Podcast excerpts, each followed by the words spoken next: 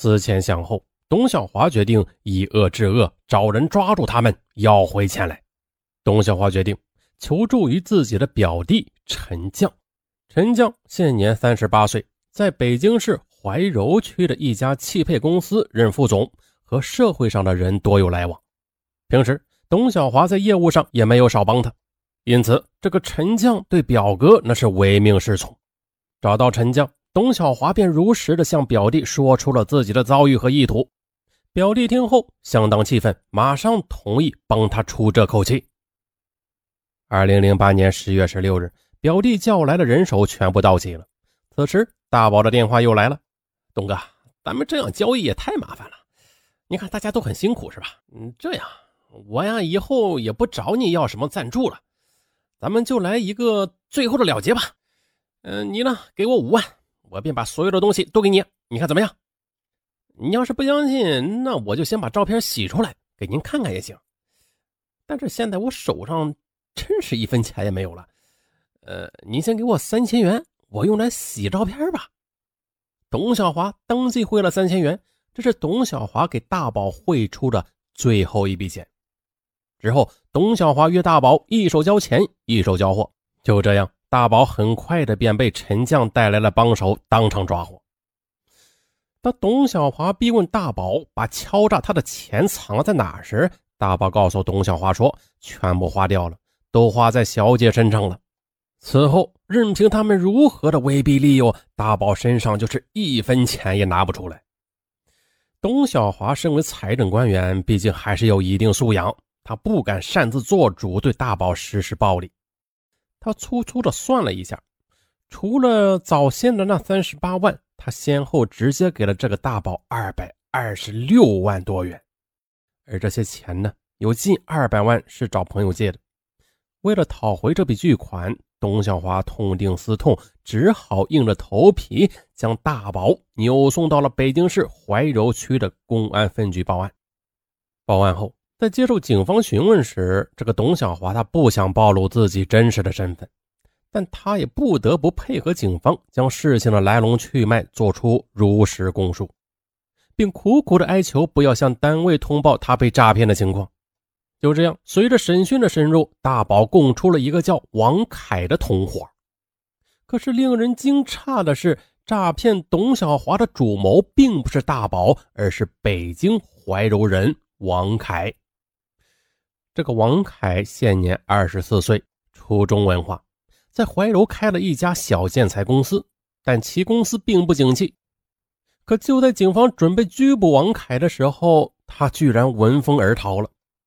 警方又根据大宝提供的线索，拘捕了一个自称叫王佳的北京城市学院的学生张平。由此呀，这起诈骗案才呈现出一个完整的脉络。二零零七年十月的一个周末，王凯的小学同学刘东带着几个同学到怀柔玩，为了在同学面前充面子，刘东便让王凯做东，请自己在北京城市学院上学的几个同学吃饭。席间，刘东向同学们吹嘘说：“王凯十几岁就在社会上闯荡了，在北京很有势力，黑白两道都有人。如果有什么难事可以找他。”王凯在席间也俨然以老大自居，高谈论阔间，目光却不时地落在张平的身上。王凯向张平大献殷勤，并大肆地吹嘘自己的能力。接下来，随着交流的深入，王凯很快的得知张平来自河北省徐水县，家境很一般。此后，王凯经常单独约张平到怀柔玩。王凯出手极为阔绰，有时候还有一帮小弟前呼后拥。张平感觉自己就像公主一样高高在上。哎呀，这更是感叹呢，还是有钱好啊，这才叫生活。王凯的良苦用心也换来了张平的以身相许。二零零八年二月的一个周末，张平发现王凯愁眉苦脸，一问才得知啊，王凯最近做生意赔了一百多万。张平心痛的说：“啊，你别难过了，咱们还年轻，慢慢挣嘛。”而王凯他却对张平说：“我呢，因为做生意认识了几个官员，挺有钱的。我有个办法可以让他拿点钱出来给我们，但是需要你帮忙，你愿意帮我吗？”张平表示同意，并问要怎么帮啊？啊，这几个人都很好色，你去勾引他们，假意的要和这些人发生关系。等衣服脱光后，我就安排人拍你们上床的裸照。他们这些官员就怕这东西，只要有把柄在咱们手里，不愁不给钱。你放心，我绝对不会让他们占到你的便宜的。我们会把握分寸。听到这里，张平的心里不禁一震，这不是犯法吗？那照片不会外传吧？我还在上学呢。嗨，放心吧，我了解他们这帮人，他们呐最关心的就是名声，他们只会花钱消灾。照片我保证不会外传，绝对不会影响你的前程的。张平心里虽然不是很乐意，但是想到王凯对自己不薄啊。不帮他渡过难关也说不过去，再说自己也缺钱，于是王凯便给了张平一个手机号码，如此这般那般的叫了一番，董小华便接到了一个打错了的电话。而王凯他之所以首挑董小华下手，就是因为他和几个生意上的朋友吃饭时，在酒桌上碰到过董小华，在得知董小华是当地的财神爷后，并且和自己一样出生于怀柔北房镇。啊，便对他极献殷勤，大盘老乡之情。就这样，两人熟悉之后，这个董小华他帮过王凯的忙，急切想搞到钱的王凯可不念对方的旧情，他毫不手软的决定从财神爷下刀。而王家正是张平，张平确实不辱使命，通过扮可爱和装天真，迅速的让董小华春心荡漾起来。两人那天开房之后，张平便用手机短信告诉了王凯自己所在的位置。就这样，王凯便一直跟踪他们到了酒店，并且派两个小兄弟在他们隔壁开了一间房。接着便出现了两个蒙面青年作奸在床、拍下艳照的场面。好笑的是啊，这个王凯在设计这个陷阱时，连胶卷钱都懒得出，来人只不过是拿着一个空相机，大按闪光灯。而事实上呢，张平也是一个受害者。王凯说做生意亏了一百万是骗他的，目的就是想让他协助诈骗。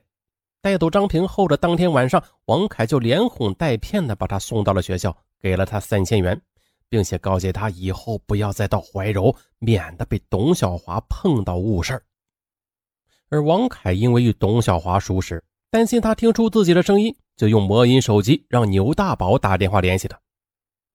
二十八岁的牛大宝真名叫周宝，与王凯同岁。他是河北省隆化县的农民，也是个游手好闲之徒。经人介绍认识了王凯之后，便成为了他的手下。后来，王凯拿到董小华先妻给的三十八万元之后，有点出乎意料。本来他感觉能榨出十万就不错了，没想到董小华还是够痛快的。这个王凯呢，他是个讲究人，最起码比那个大宝讲究。那个大宝天天见，这个王凯啊，他拿到钱以后就觉得差不多了，又把目光投向了另外一个熟人，就这样又和张平开始了另一轮的诈骗。而周宝却仿佛看到了金矿，他觉得这个董小华很容易上当啊，决定背着王凯大干一票。于是他开始了旷日持久的诈骗，就像猫捉老鼠一样。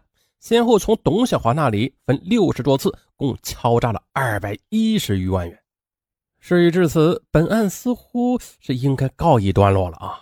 然而呢，案情却增加了一些更加搞笑的插曲。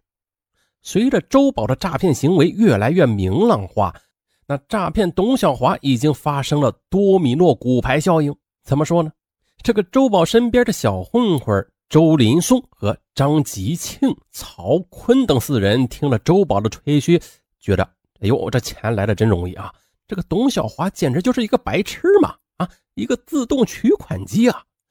又纷纷瞒着大宝效仿他的行为给董小华打电话，并且说啊，手里也有艳照，向其要钱。可怜的董小华分不清真假，每次都是有求必应，先后给了四人六万多元。可就在周宝刚刚被抓获的几天里，还有几个人给董小华打电话勒索呢，也被警方一一给抓获了。那么，这个周宝他诈骗了二百多万元，都到哪里去了呢？警方到周宝河北省隆化县的老家调查时，惊奇地发现，他的母亲仍然住在破旧的农房中，家里没有一样值钱的东西。他的父亲称周宝已经一年没有回家了，更没有向家里寄过一分钱。